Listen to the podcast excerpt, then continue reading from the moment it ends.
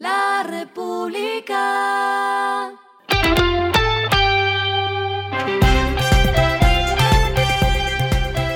Al final de la jornada, esto es lo que debes saber sobre el comportamiento de los negocios, las finanzas y la economía. Las movidas de hoy fueron.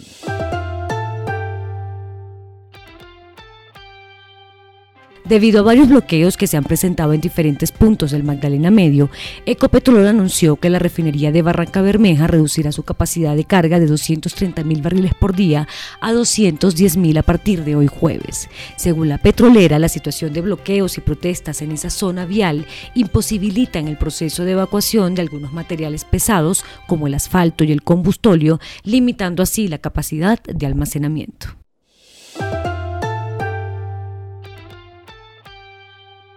La Superintendencia de Salud estableció que hay al menos siete EPS que están en riesgo financiero y por tanto en liquidación, y sus nombres son Asmed Salud, Savia Salud, Emsanar, Ecoopsops, Capresoca, SOS SOS y Confachocó. Estas siete EPS tienen alrededor de 7 millones de afiliados y acumulan deudas por hasta 3,5 billones de pesos con sus prestadores y proveedores.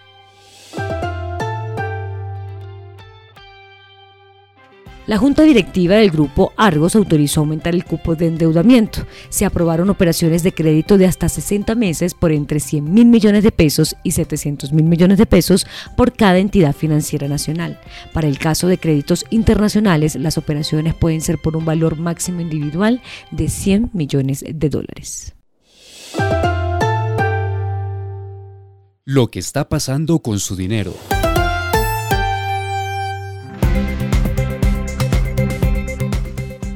Ojo al momento de comprar dólares, aunque la moneda estadounidense ha bajado entre 300 y 500 pesos sumando las últimas semanas, el dólar callejero se está vendiendo por 4.557 pesos, eso es 17 pesos más que la tasa representativa del mercado. Un sondeo LR evidencia que se está redondeando la cifra hacia arriba, vendiendo en general por 4.600 pesos. Cambios Vancouver y Latin Cambios ofrecen la tarifa más baja de 4.530 pesos y en contraste Banco Unión con una tarifa de 4.638 pesos y Allianz Trade con 4.600 pesos son las que tienen el mayor precio. Maurício.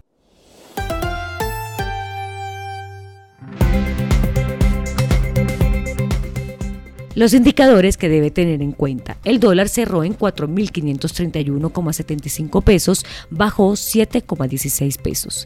El euro cerró en 4.937,34 pesos, bajó 0,08 pesos. El petróleo se cotizó en 81,22 dólares el barril. La carga de café se vende a 1.835.000 pesos y en la bolsa se cotiza a 2,23 dólares. Lo clave en el día.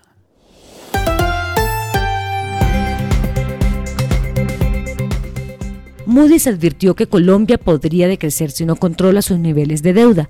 Con la situación de hoy, la base es que el país podría crecer 1,1% al cierre de 2003.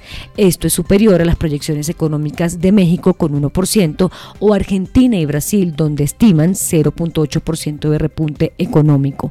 Pero con la crisis de deuda, si llega a su punto más fuerte, Colombia podría decrecer a un caso extremo de hasta menos 3,7%. La calificadora estima en casi 35% la deuda en dólares de Colombia y con el reciente incremento del precio del dólar se encareció esa deuda. A esta hora en el mundo.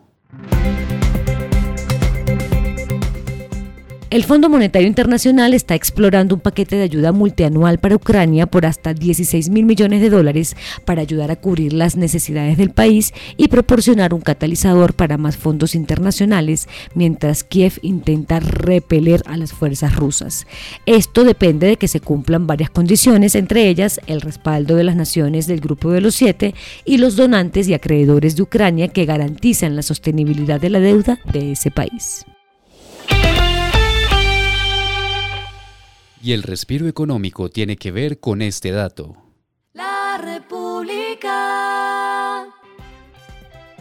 A propósito de los rumores de si viene o no la banda mexicana RBD, aumentan las expectativas de que Colombia sea uno de los países que tiene más probabilidad sobre los conciertos que daría.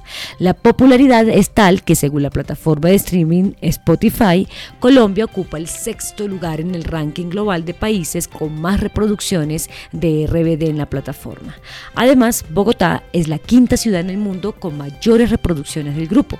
El regreso de la banda a finales de año pasado aumentó las reproducciones en 234%. Esperemos que se den una vueltica por estos lares.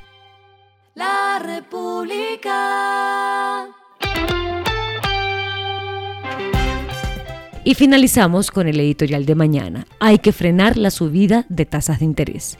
La Junta Directiva del Banco de la República debe acoger la recomendación del ministro de Hacienda y parar en seco la subida de las tasas de interés para no ahogar más la economía.